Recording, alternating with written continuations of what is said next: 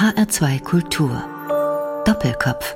Essen und Trinken kann die Welt verändern, gemeinsame Tischgespräche können Konflikte lösen, sagt David Höhner, gelernter Koch und heute engagierter Entwicklungshelfer.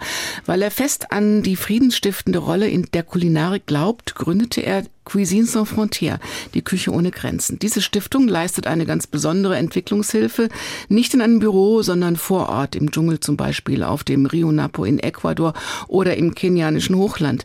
David Höhner hat über sein Leben und seine besondere Friedenspolitik ein Buch geschrieben und er sagt, Kochen ist Politik, warum ich in den Dschungel gehen musste, um Rezepte für den Frieden zu finden. Das ist das Thema im Doppelkopf heute. Mein Name ist Daniela Baumeister und ich freue mich auf das Gespräch mit David Höhner. Schön, dass Sie Zeit für uns haben haben. Hallo. Ja, schön, dass Sie mich eingeladen haben. Sie sind ja nicht so oft in Deutschland, das war ein Nein, Glücksfall. ich bin die meiste Zeit bin ich unterwegs, lebe seit äh, über 25 Jahren in Ecuador und das ist auch meine Basis, also von dort aus gehe ich los. Warum haben Sie sich Ecuador ausgesucht? Ich, wir haben damals, ich und meine Frau, wir haben in Berlin gelebt und hatten einen kleinen Jungen und haben dann das Gefühl gehabt, wir waren beide freischaffende Künstler, wir haben das Gefühl gehabt, nee, wir müssen irgendwo hin, wo das Leben gemächlicher fließt und äh, die Familie und Kinder einen anderen Stellenwert haben, als in dem hektischen, gerade frisch gewendeten Berlin. Ne? Und dann sind wir 93 nach Ecuador ausgewandert. Das ist aber jetzt nicht gerade nur Entspannung, gemächlich, langsamer und friedlich in Ecuador. Im Moment gerade nicht, aber es war damals, wie wir gekommen sind, war es eines der äh, schönen Lateino, lateinamerikanischen Länder mit einer jungen Bevölkerung, mit einem zukunftsgewandten Aufbruchsstimmung. Man fühlte sich wohl. Und hat dann gleich kurz nach unserer Ankunft hat es, ist es dann gekippt. Und es gibt bis heute. Es Oder gibt hin und her. gute Zeiten dazwischen? Ja, es, es, gab dazwischen eine ganz lange Periode mit dem äh, Präsidenten Correa, die sehr stabil war. Und im Moment ist es wieder sehr am Wackeln. So. In die Schweiz zurück wollen Sie aber nicht, oder? Ich bin Schweizer und ich mag die Schweiz und ich glaube, dass die Schweiz eines der, ein spezielles Land ist in Europa. Aber es ist auch eines der durchstrukturiertesten und durchorganisiertesten Länder überhaupt auf dieser Welt. Und diese, dieser kleine Touch von Anarchie, den ich in Ecuador halt schon im täglichen Leben auch erlebe, den möchte ich nicht mehr missen. Sie sind nach Ecuador gegangen, um ein anderes Leben zu leben und dann sind Sie in den Dschungel gegangen und dann hat sich nochmal alles gewendet. Was war der Auslöser dafür, dass Sie gesagt haben, ich muss mein Leben komplett ändern und ich will auch, dass die Welt sich dadurch verändert? Ich war immer ein engagierter Mensch, wenn man so will, ne? und äh, habe mich politisch engagiert, damals in der Schweiz und auch später als äh, Autor und äh, Journalist habe ich mir immer Themen ausgesucht, die etwas mit einer äh, zukunftsgewandten Entwicklung zu tun hatten. Ne? Also Welt verbessern, glaube ich, ist der Wunsch von jedem. Jeder verbessert die Welt. Und wenn er auch noch zu Hause das Badezimmer putzt, das ist auch schon Weltverbessern. Ich war 2003 in Kolumbien, in einem Kriegsgebiet, und wir haben dort eine Recherche gemacht über die Kokainbekämpfung im Putumayo. Und ich kam in ein Land, das mir eigentlich äh, dermaßen fremd und schrecklich war. Und zwar nicht, weil es Kolumbien war, sondern weil diese Stimmung von diesem Krieg, es, Krieg ist ja nicht Schlacht, Krieg ist die Abwesenheit von Frieden. Ne? Und die Abwesenheit von Frieden, die macht Angst. Und diese Angst, die senkt sich lähmend über, über alles. Also über die Gehöfte, über die Leute, über die Straßen. Es ist alles wie von einem grauen Gemütsfilm überzogen und man getraut sich nicht mehr, sich zu bewegen. Man kann die Nachbarn nicht mehr besuchen, man kann nicht mehr in die Stadt gehen, man kann nicht mehr in den Laden gehen. Es ist alles kaputt, aber es ist alles gefährlich. Und dann war diese Familie, die wir da interviewt und besucht haben. Dann kommt man zurück und dann denke ich, Mann, was soll man denn da machen? Und äh, da kann man sowieso nichts machen. Und dann ist mir aufgefallen, dass es dort keine Treffpunkte gibt für die Leute, die nicht am Konflikt beteiligt sind. Die Paramilitärs oder die Guerilla, die haben ihre, ihre Treffpunkte, die sind ja eingebunden in diese Männerstrukturen. Aber die Frauen, die Kinder, die älteren Leute oder auch die Kriegsverletzten, die Waisen, die haben keine Orte mehr. Und dann kam die Idee auf, Kneipen aufzumachen. Kann man das denn übertragen, dieses Gefühl, dass Gastfreundschaft Freundlichkeit erzeugt, dass Gastgebertum uns unser ganzes Leben lang begleitet, wenn wir ein gutes Leben mhm. hinkriegen? Kann man das übertragen in so ein Konfliktsgebiet? Man hört ja auch nichts darüber und das, was Sie in dem Buch beschreiben, über diese Familie in Kolumbien, hat man in keinen Weltnachrichten gehört. Wie haben Sie das überhaupt dann zusammengekriegt für sich auch? Ja, es war erstmal war es eine Idee, so könnte man das machen. Dann kamen verschiedene, den habe ich, hab ich das verschiedenen Leuten erzählt, so hat sich langsam eine Gruppe gebildet, wir haben den Verein gegründet. Ich habe ein aller, allererstes Projekt in, an der kolumbianischen Grenze am Rio San Miguel gemacht und das ist sofort gescheitert. Warum? Weil es zu gefährlich war, weil ich viel zu blau Also die Leute kommen nicht zusammen und essen dann friedlich an einem Tisch. Nein, es ist so, dass die Protagonisten der Gewalt das nicht wollen. Und das war dann auch ganz klar, dass man zu mir kam und gesagt hat, mein lieber David, du bist jetzt in zwei Tagen nicht mehr da, ne? Oder wir sorgen dafür, dass du nicht mehr da bist. Und dann bin ich dort wieder abgehauen, natürlich. Ich war, war ja nicht so, dass ich mich jetzt unbedingt da äh, umbringen lassen wollte. Aber und, waren Sie das erste Mal auch ein bisschen desillusioniert? Nein, da habe ich gemerkt, ich habe es falsch angepackt. Weil ich habe es angepackt, ohne den richtigen Partner vor Ort zu haben. So. Das Ganze ist ja auch eine Lehrzeit gewesen. Die ganze Entwicklung der Quisin war eine Lehrzeit. Wie gehe ich überhaupt mit etwas um? Und diese Blauäugigkeit, die ich mitgebracht habe, die hat mir zum Teil Türen verschlossen, aber andere auch wieder aufgemacht. Ich würde heute nicht mehr mit denselben Intentionen an die Puente Internacional am Rio San Miguel gehen. Aber heute weiß ich, wenn ich das gut vorbereite, wenn ich die Leute vor Ort vorher kontaktiere, wenn ich Partner habe, dann kann ich hingehen und sie werden mir den Weg schon zeigen. Ist es denn tatsächlich so, dass Rezepte für den Frieden im Dschungel liegen, wenn man bestimmte Dinge, die man dann selber erst lernen muss oder erkennen muss, die, dieser, dieser Satz, äh, diese Rezepte für den Frieden finden, das ist ein bisschen so, äh, ich gebe es ja zu, der ist ein bisschen auch äh, marketingmäßig gedacht. Ne? Das Rezept ist aber eigentlich die Begegnung. Das Rezept, das man findet, ergibt sich aus der Begegnung mit den Leuten, die dort sind. Die sind jetzt im Dschungel, die sind aber auch im, im afrikanischen Northwest Rift Valley, die sind in den Slums von Brasilien, die sind im Kongo, wo wir, also sind alles Orte, wo wir gearbeitet haben. Und das, glaube ich, ist das Finden dann. Muss man dann auch den Alltag im Niemandsland kapieren und auch selber erstmal leben können, um das mhm. zu kapieren? Ich glaube, es ist ganz wichtig, dass man nicht mit dem weißen Land Rover mit der Peitschenschlagantenne vorbeifährt und aus dem klimatisierten Innen ins heiße Äußere guckt, sondern dass man dort ist, dass man dort bleibt, dass man bei ihnen in den Hängematten oder auf dem Boden mal übernachtet, dass man ins Gespräch kommt. Und deswegen das Kochen, weil das Essen und Trinken ist der kleinste gemeinsame Nenner da findet man immer Kontakt. Ich kann mich mit dem größten hm, Paramilitärmörder zusammensetzen und er wird nach einer Stunde mir erzählen, dass seine Großmutter den besten Sancocho gekocht hat. Was ist das? Äh, Sancocho ist ein kolumbianischer Eintopf. David Höhner, sehr Musik mitgebracht und gleich mit Schlagwörtern versehen, zum Beispiel mit dem Schlagwort Aufbruch. Mhm. Und da haben Sie vorgeschlagen, die Ouvertüre aus Wilhelm Tell von Rossini. Wir haben das HR Sinfonieorchester gefunden. Warum dieses Stück? Weil es so eine ungeheure Fröhlichkeit hat, ne? Und äh, weil ich Schweizer bin und weil mir der, der Wilhelm Tell gefällt und weil mir Rossini gefällt mit seinem Bart und seinem aufgezwirbelten Schnurrbart. Und wenn ich das höre, ich habe das zum allerersten Mal laut auf dem Schiff gespielt, auf dem Rio Napo, wie wir auf die allererste Probefahrt gegangen sind mit dem Schiff. Da kommen wir vielleicht später noch drauf, was das für ein Schiff ist.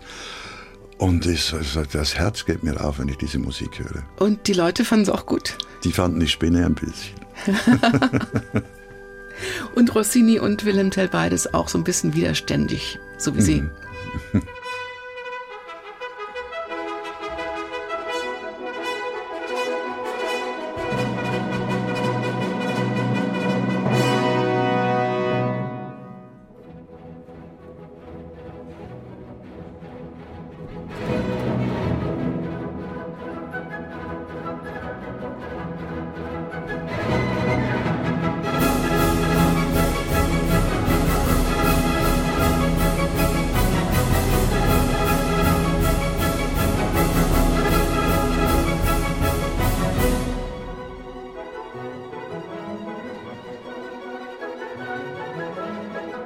David Höhner ist Gast im Doppelkopf in HR2 Kultur. Seine Zitat, Rezepte für den Frieden liegen im Dschungel. Kochen ist Politik, sagt er, und ein wichtiger Bestandteil auf dem Weg zum Frieden. Herr Höhner, als gelernter Koch, der 15 Jahre in diesem Beruf arbeitete, wissen Sie natürlich, dass Kochen und Essen nicht nur zur Befriedigung von Bedürfnissen da sind und dass es normalerweise nicht reicht, satt zu werden. Es macht das Leben schöner, es bringt Menschen zusammen, es ermöglicht Entdeckung, natürlich auch Genuss und Gastgebertum, schreiben Sie auch, ist eine gute Grundlage für ein friedliches Zusammenleben im Kleinen wie im Großen. Wie war das denn am Anfang in Ihrer ersten Speiseanstalt? Die Speiseanstalt. Also was mich an der Speiseanstalt äh, fasziniert hat, war erstmal der Name. Das ist nämlich ein Gebäude im Rangierbahnhof der Stadt Biel in der Schweiz, wo die Rangierarbeiter ihre Kantine haben. Ich möchte aber noch mal ganz äh, kurz ein bisschen zurückgehen auf den Anfang der Frage, was das eigentlich äh, ist mit dieser Gastronomie. Man darf nicht vergessen, ich glaube, das ist den Leuten oder meinen lieben Mitmenschen zu wenig bewusst, Essen und Trinken und die Gastronomie ist der absolut größte Arbeitgeber der Welt. Wenn man dann dazu noch die Produzenten nimmt, wenn man dazu noch all die Berufe, die damit verwandt sind, nimmt, dann ist es eigentlich so, dass Essen, Trinken, Gastronomie ist der Hauptbestandteil unserer Wirtschaft da denkt niemand dran. Ne? Man denkt an Drogenhandel, man denkt an Rüstung, man denkt an Wissenschaft, man denkt all das. Aber das Essen und Trinken ist es. Und wenn ich mir dann anschaue, wie wenig das, das seinen Niederschlag findet in der Entwicklungspolitik oder in der Entwicklungszusammenarbeit, man bemüht sich um Produktion, aber eigentlich um Gewinn zu erwirtschaften und so weiter. Wollten Sie so das nicht auch am Anfang ein bisschen Gewinn erwirtschaften? Ich habe gehofft, ich könne davon leben. Ich habe gehofft, ich kriege das so hin, dass ich von dieser äh, Organisation mir selber auch ein kleines Gehalt auszahlen kann. Das hat dann nicht geklappt. Also ich habe bis heute von der Cuisine kein Gehalt. Die Speiseanstalt äh, hat mich dazu bewogen, eine kleine Serie von Events zu machen, wo wir äh, bisschen Musik, bisschen Lyrik, bisschen Essen, so ein, ein kleines Event machen, Leute eingeladen haben. Und ich hatte bereits diese Organisation, die Cuisine Sans Frontières, als Skizze in einem Buch von mir entwickelt, habe das dann vorgelesen an diesem Abend und dann hat sich das ergeben, dass äh, zwei Leute, vor allem eine, die Monique Zumbrunn, zu mir gekommen und gesagt, wenn du das machst, dann mache ich, mach ich mit. Ne? Dann habe ich versucht, diese Organisation ein bisschen zu gestalten, habe mich also schlau gemacht, wie das aussieht, Gemeinnützigkeit etc. Gemeinnützigkeit ist eine ziemlich zweischneidige Geschichte. Dann wurde eine der Verein, der gemeinnützige Verein gebildet und man sagte mir, ich solle doch noch eine kleine GmbH gründen, die dann als ausführendes Organ des gemeinnützigen Vereins tätig wäre und die dann auch Rechnung stellen kann an den gemeinnützigen Verein, der wiederum Spendengelder einziehen kann, die dann von der Steuer abgesetzt Klingt werden können. kompliziert. Ich bettle Leute an, die kriegen einen Steuerbescheid, kriege Geld, gebe dieses Geld der GmbH weiter, die ich auch führe und stecke es in die Tasche. Dann habe ich dieses wunderbare Konzept erklärt und dann hat die Monik gesagt, das mache ich nicht mit. Du hast einfach jetzt ein System ausgedacht, wie du dir selber Spendengelder in die Tasche stecken kannst. Das ist eine Schweinerei. Und hat mir das schlüssig nachgewiesen, dass das so nicht geht. Und ich bin heute wahnsinnig dankbar dafür, dass sie das gemacht hat. Weil dieses Modell, das existiert in der Entwicklungszusammenarbeit noch und nöcher ne? und korrumpiert sie auch. Ne? Wir haben dann darauf verzichtet, die kleine GmbH zu machen und wir haben dann von Anfang an keine Gehälter bezahlt. Am Anfang noch nicht mal Spesen. Man musste seinen Flug JWD hin selber bezahlen. Man musste dort sein Frühstück, sein Mittagessen, sein Abendessen kaufen. Und man musste noch Geld mitbringen, um einen Ofen zu bauen, einen Herd aufzustellen, Tische, Stühle etc. etc. Weil die Partnerorganisationen, die hatten nie Geld, logischerweise. Und dadurch hat sich dieses kleine Piratenhilfswerk, das wir da gegründet haben, das völlig unabhängig funktioniert, ohne jeden Zuschuss von der öffentlichen Hand entwickeln können. Wir hatten am Anfang ein Jahresbudget von 12.000 Euro. Wir haben jetzt äh, mit den freiwilligen Zahlen und so weiter haben wir fast eine Million Euro in 15 Jahren. Und wir zahlen nach wie vor keine Gehälter. Und es ist immer noch auf dieser Basis, man macht es aus ideologischen Gründen. Aber wie überleben Sie denn dann? Ich schreibe äh, Berichte über Zigarren mhm. manchmal. Ich bin ein Zigarrenspezialist. Ich äh, arbeite immer noch journalistisch. Da kriege ich mein Geld dafür. Ich habe mit meiner Frau zusammen in Quito, wir haben ein großes Grundstück, wir haben darauf auch verschiedene kleine Häuser gebaut. Die sind vermietet. Ich habe selber nur einen einzigen Raum. Ich bin recht genügsam. So, also wo ich viel Geld ausgebe, ist für Essen und Trinken. Sie haben dann auch gemerkt, dass es äh, nicht reicht, nur Idealist zu sein, sondern man braucht Einsatzländern, man braucht Unterstützung vor Ort, man braucht vielleicht auch die Unterstützung von großen Organisationen und man braucht auch Köche mit Bauchgefühl. Ja, das braucht man alles. Ich glaube, was mir am allerschnellsten klar geworden ist, was nicht geht, ist es alleine machen zu wollen. Mm. Wo es geht, ist, wenn man mit Freunden zusammenarbeitet. Und ich gebe auch zu, die ersten Spenden, die ich gekriegt habe, waren mein Bruder, meine Schwester, meine Mutter. Und dann Freunde, die sagen, na ja, also ich finde das ein bisschen gewagt, aber mh, so. Am Anfang haben wir ja die Projekte selber ausgesucht. Also wir sind dann nach Tschernobyl gefahren, haben in Lipniki gearbeitet, wir sind dann eben nach Kolumbien, haben dort etwas aufgebaut, dann kam Brasilien, dann kam der Kongo, dann kam Kenia. Aber bereits nach Brasilien mussten wir nicht mehr selber suchen, sondern wir kriegten Anfragen. Das heißt, Sie wurden auch überall erfreut aufgenommen? Wir wurden oder? wahrgenommen erstmal. Mhm. Ne? Und das erfreut aufgenommen, das kann ich nur sagen, es gab in San Josecito, das ist eine kleine Gemeinde, wo jeder zweite männliche Einwohner in den letzten 15 Jahren umgebracht wurde. Mitten im Antioquia, im Bürgerkriegsgebiet in Kolumbien, gab es einen äh, Jesuitenpadre, der diese Gemeinde begleitet hat über viele, viele Jahrzehnte durch all diese schrecklichen Ereignisse hindurch. Und wie wir dort angekommen sind, Tom und ich, hat dieser Padre Giraldo uns angeguckt und hat gesagt, Köche ich weiß nicht, was ihr hier wollt. Ne? Dann haben wir gesagt, wir machen ein Restaurant auf. da hat er gesagt, macht mal.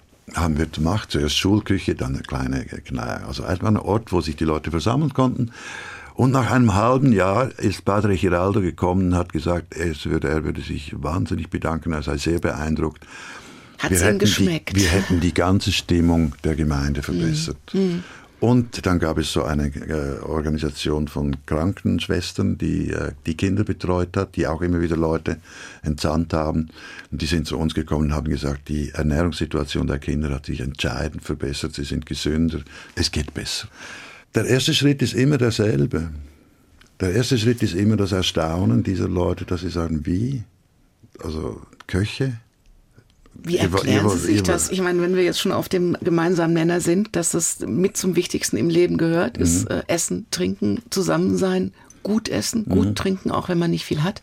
Warum ist das die, die Idee so weit weg? Ich frage mich auch. Also ich muss gestehen, das ist mir nämlich ein Rätsel. Wieso das ist nicht? Wir machen ein großes Theater um die Gomio-Köche, um die Fünf-Sterne-Köche und so weiter und so fort.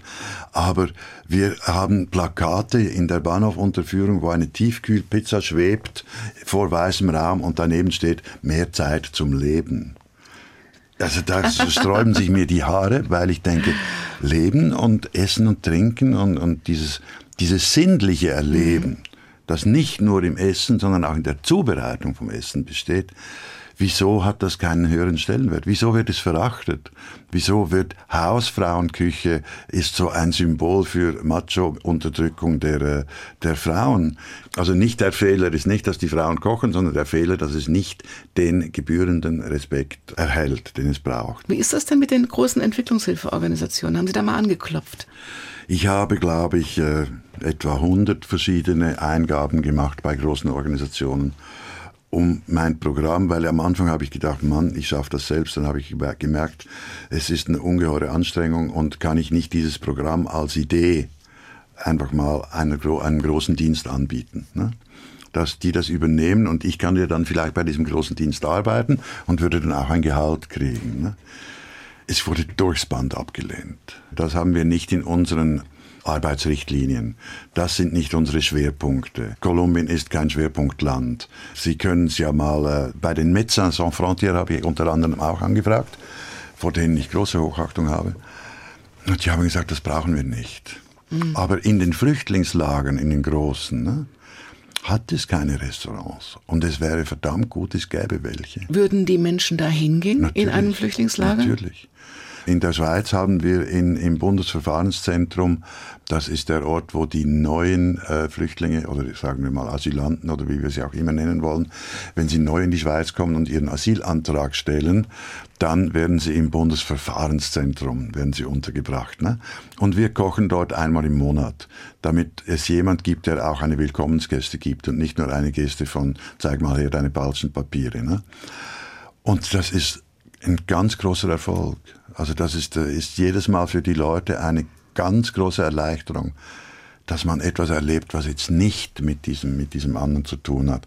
Und mit schwierigen Partnern, ne? also das sind dann Schwarzafrikaner und Nordafrikaner und äh, äh Leute aus Tschech Tschetschenien und Leute aus, äh, aus Uiguren, äh, aus überall her und über diese Feste zusammen erleben Sie, ich will jetzt nicht sagen einen Moment des Glücks, aber eine entspanntere Atmosphäre, als sie sonst drinsteckt. Laden Sie doch mal Entwicklungshilfeorganisationen dazu ein. Habe ich getan. Gut, ich bin dann leider auch ein bisschen zu ungeduldig im Sinne von, dass ich das jetzt nicht 27 mhm. Mal erklären will, jemanden, der eben sowieso mit seinen 15.000 äh, Schweizer Franken steuerfrei im Monat da sitzt und sagt, das geht nicht, Herr Höhner. Ne? Dann bin ich dann auch mal fürs Türenschlagen. Was geht bei uns, ist Musik aus Afrika. Sie haben Musik von Sao mitgebracht. Das ist ganz ungewöhnlich. Sao ist auch ein ungewöhnlicher Mann. Der ist, äh, hat ein, ist aus dem Kongo. Und er hat ein Lied geschrieben, das heißt Ancien Combattant, also alter äh, Veteran der, der, der Schlachten. Und er entwickelt in diesem Lied das Rezept, wie die Welt besser werden sollte. Für mich ist es ein wunderbares Friedenslied. Sao und Ancien Combattant im Doppelkopf in H2 Kultur.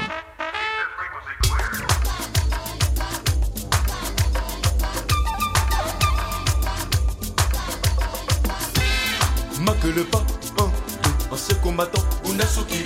Marque le pas, un, deux, ancien combattant, Unasukiri. Marque le pas, se combattant, Bundasukiri, Makeleba, 1, 2, on se combattant. Tu ne sais pas que moi je suis ancien combattant. Moi je suis ancien combattant, j'ai fait la guerre mondiale. Dans la guerre mondiale, il n'y a pas de camarades ouaï.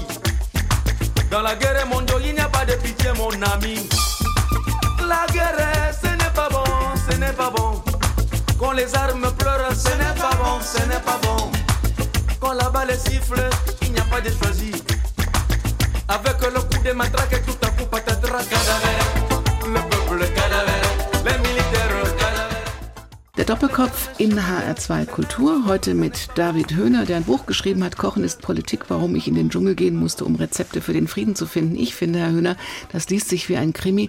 Man erfährt ganz viele Dinge, die die Weltnachrichten aussparen. Es geht nicht nur um Krieg, es geht auch nicht nur um Hunger, es geht um sehr viel mehr. Es geht eigentlich um das Leben im Allgemeinen und Speziellen und zwar global.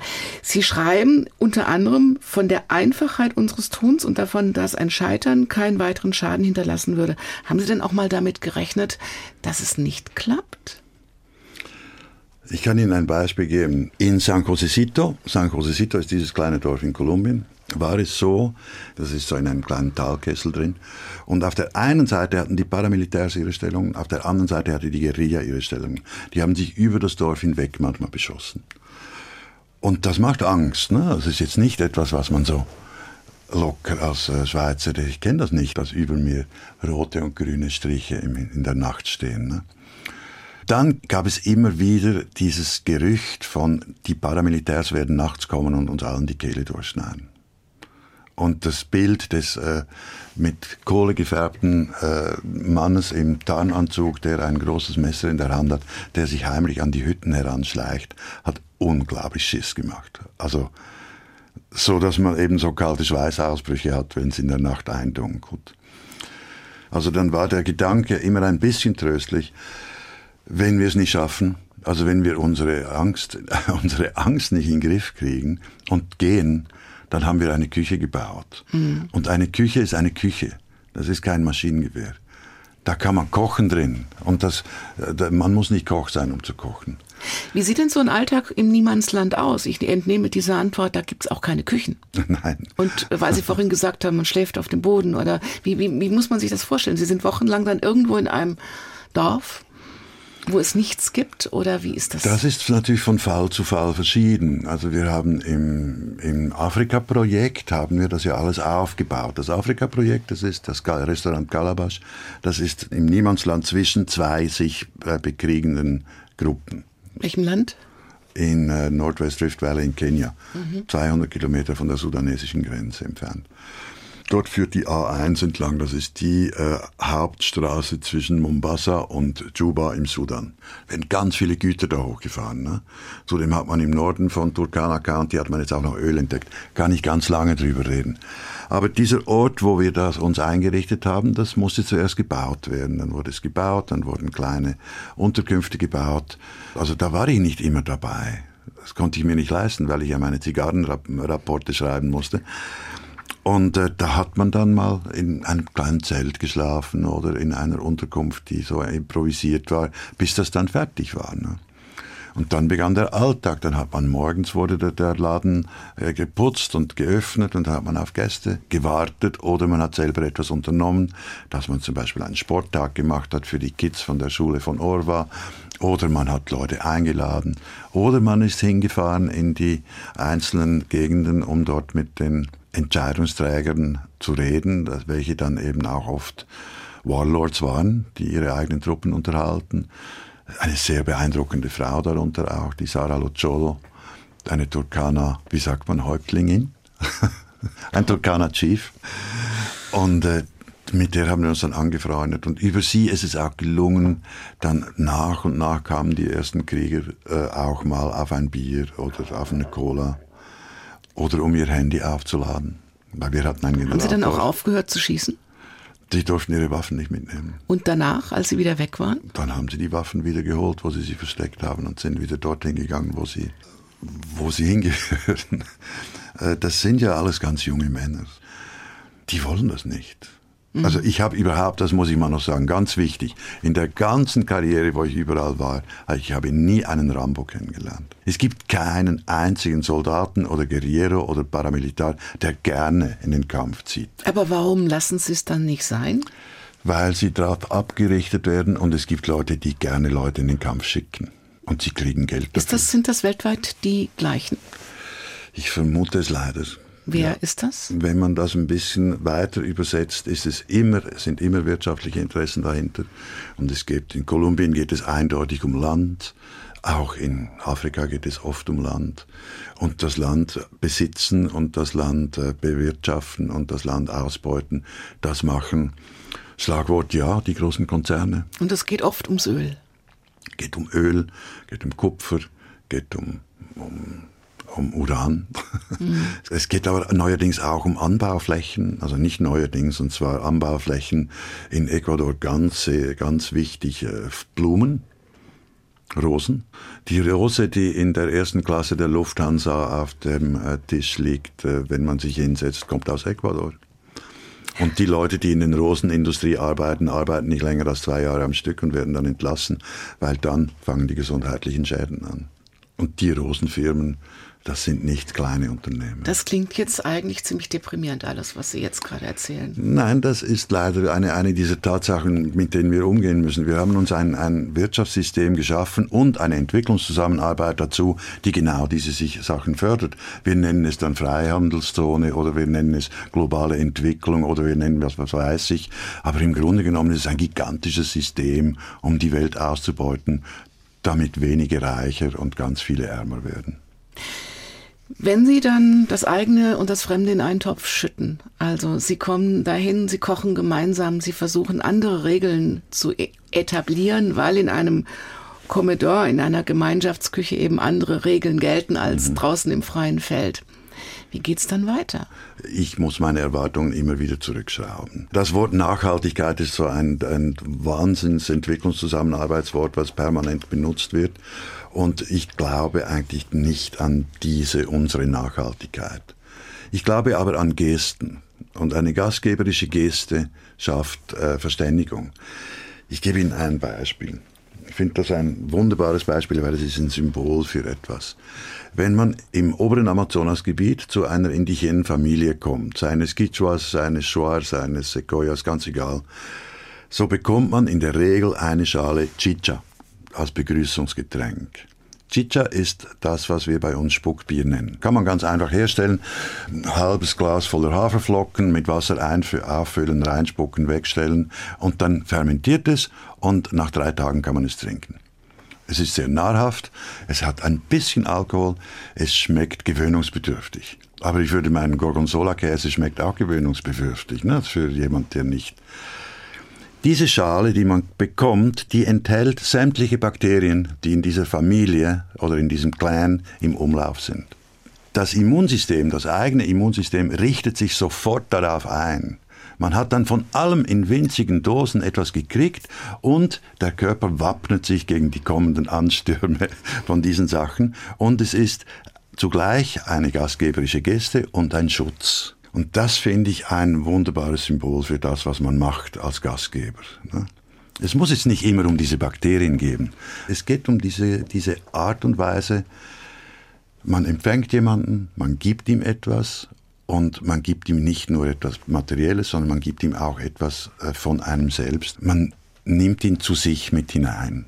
Das ist das Schöne. Und das sind die ganz winzigen Schritte. Ne? Musik von Nick Bertsch gibt es jetzt. Und Sie haben dazu geschrieben fürs Abstrakte. Also das war jetzt auch eine, finde ich, sehr schön erzählte, aber sehr abstrakte Geschichte.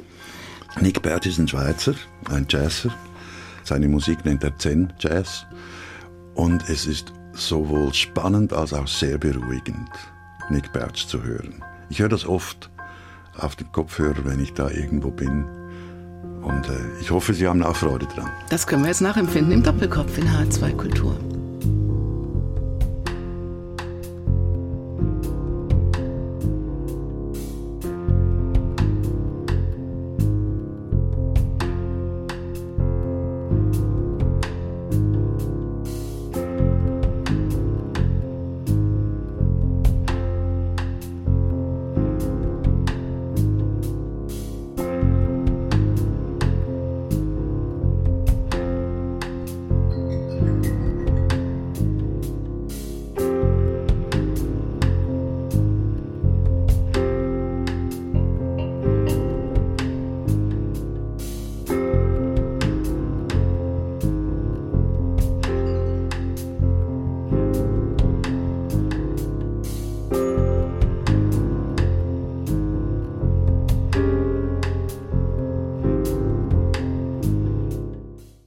Doppelkopf in H2 Kultur mit Daniela Baumeister und David Höhner, der sagt, wenn man international unterwegs ist, und zwar da, wo die Ärmsten der Armen sind oder wo die Kriege stattfinden, die wir in den Weltnachrichten nicht mehr hören, dann kann man mit Kochen oder mit einer Friedensküche ganz schön viel erreichen. Das Buch heißt Kochen ist Politik, warum ich in den Dschungel gehen musste, um Rezepte für den Frieden zu finden. Und Sie sagen, Herr Höhner, Kochen ist auch eine meditative Tätigkeit. Wie das? Ja ich weiß nicht, wenn man Kochlehrling ist, ne, dann kommen so die ersten Aufgaben auf einen zu, dass der Chef sagt, hier ist ein ganzer Sack voller Kartoffeln und jetzt mach mal bitte Pommes nature draus. Ne? Und dann sitzt man zwei Stunden da und schält Kartoffeln und schneidet sie sechskantig zu. Ne? Und das ist eine meditative Tätigkeit. Da denkt man ganz vieles. Da geht einem vieles durch den Kopf. Zum Beispiel, warum will ich das überhaupt lernen? Das Kochen ist eine Serie von einfachen Tätigkeiten, die, wenn man sie zusammenfügt, ein wunderbares Resultat ergeben. Mit dem man sich selber Freude macht und anderen Leute Freude machen kann. Und das denkt man währenddem, dass man das tut. Sie haben ein Beispiel in diesem Buch, der Zwetschgenkuchen, und die Frage, hat der eine friedensfördernde Wirkung auf die Paramilitärs in Kolumbien zum Beispiel? ja, zum Beispiel. Weiß ich nicht, weil ich es nicht ausprobiert habe. Könnte aber sein. Ich vermute fast, weil sie haben gerne Süßes. Ich möchte äh, zu, dem, zu dem Essen und zu dem Meditativen und, und so weiter noch was sagen. Ich kann ja nicht aus meiner Haut. Ich kann ja nicht jetzt äh, nach Kolumbien gehen oder nach Afrika und das kochen, was die dort kochen. Sondern ich muss das lernen, was sie kochen. Ich kann mein Quäntchen beitragen, indem dass ich weiß, wie man ein Küchenmesser in die Hand nimmt. Aber wie man eine, eine Yucca zubereitet, wie man äh, ihre Sachen zubereitet, das muss ich von ihnen lernen. Und dieser Prozess des Hin- und Hergebens von, von Know-how, der ist auch vielleicht nicht meditativ, aber ungeheuer befriedigend. Und dann wollen Sie ja nicht Spaghetti Bolognese essen. Sie wollen Ihres essen. Sie wollen, Sie wollen keine Experimente. In nirgendwo. Nicht in Afrika, nicht in Kolumbien, nicht in, nicht in irgendeinem dieser Orte. Und das ist auch eine Erfahrung, die man selber machen kann. Hat es Ihnen denn da immer geschmeckt? Wenn man Nein. mal vom Spuckbier absieht? Nein, es hat mir nicht immer geschmeckt. Aber äh, was ich koche, schmeckt Ihnen auch nicht immer. Und Sie sind freundlich und probieren es. Also bin ich jetzt auch. Das ist ja das Wenigste, was, man, was ich tun Was schmeckt kann. denn besonders gut? Jetzt komme ich wieder auf Kolumbien. Die Amanda war eine unserer Köchinnen dort. Die hat mal ein Weihnachtsessen gemacht. Da hat sie aus frischem Mais, den sie gerieben hat, den sie abstehen. Also es war ein ungeheurer Prozess und gab am Schluss so eine Art äh, Gelee, der in einer Kuchenform drin war und da drin hat es äh, geraspelte äh, Limonen, geröstete Kakaobohnen, Rosinen, die sie als ganz, ganz großes Geschenk empfunden hat, die wir ihr gegeben haben, getrocknete Rosinen. Und das konnte man so in Tranchen schneiden. Das und das war ein Maisstärke-Pudding der wahnsinnig gut schmeckte. Und das war ihr Weihnachtspudding, den sie gemacht hat. Kochen ist Kunst, oder? Kochen ist Handwerk.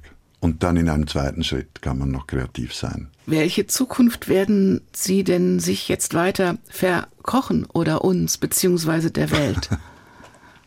ich glaube, dass der nächste Schritt, also was jetzt passiert in Kolumbien, ist äh, in Ecuador, wir haben äh, dieses Schiff und diese Schule aufgebaut und jetzt wird diese Schule weiter ausgebaut und wir versuchen in einem Ölgebiet mit ganz vielen lokalen Konflikten zusammen mit den indigenen Gemeinden einen kommunalen Tourismus aufzubauen. Da gibt es schon Beispiele dafür, die funktionieren.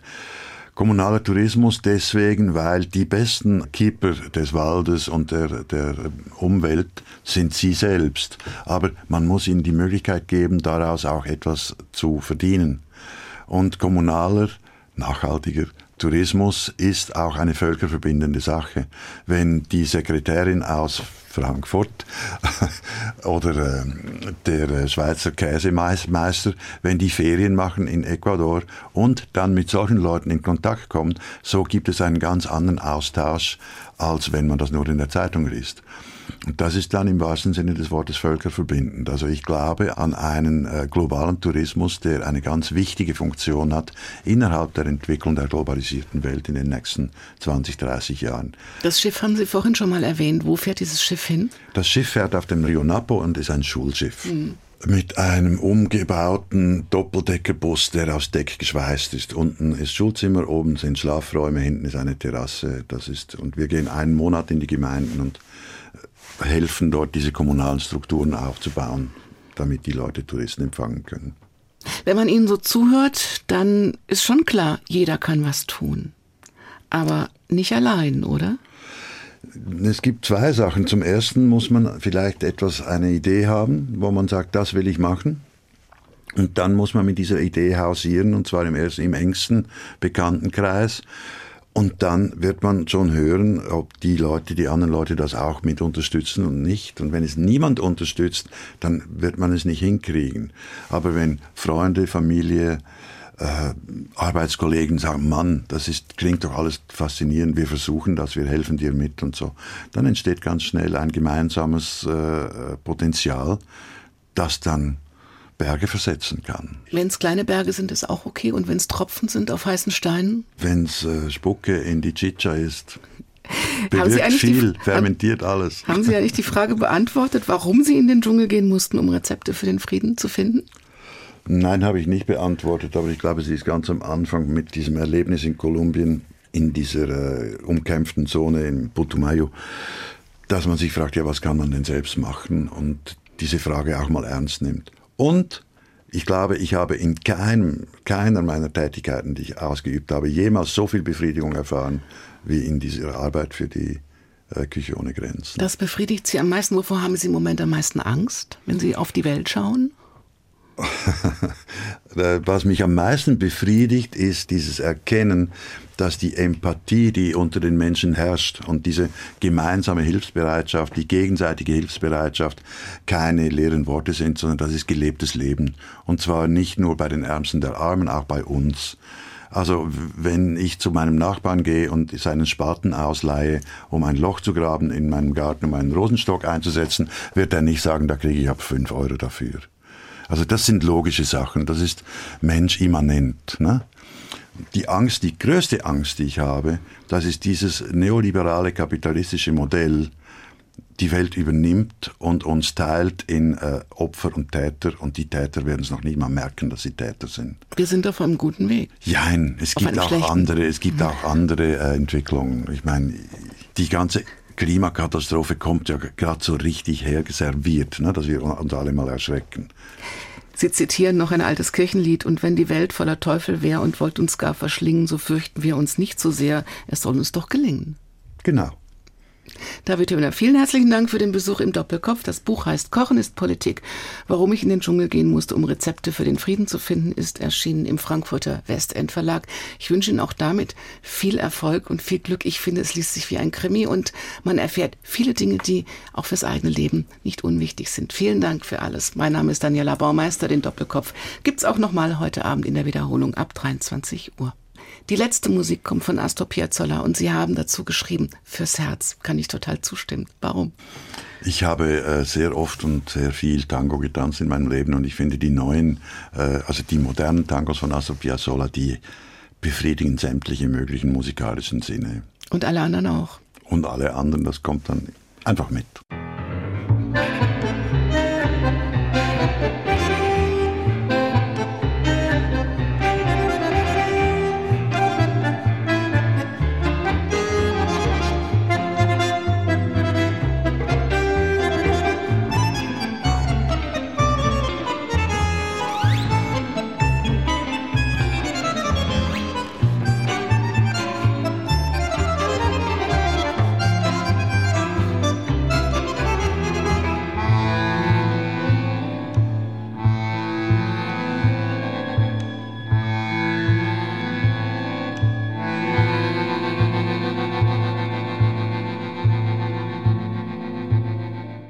Das war HR2 Kultur Doppelkopf. Aus urheberrechtlichen Gründen müssen wir Musiktitel in unserem Podcast-Angebot ausblenden. Weitere Sendungen, die Sie jederzeit hören können, finden Sie auf hr2.de.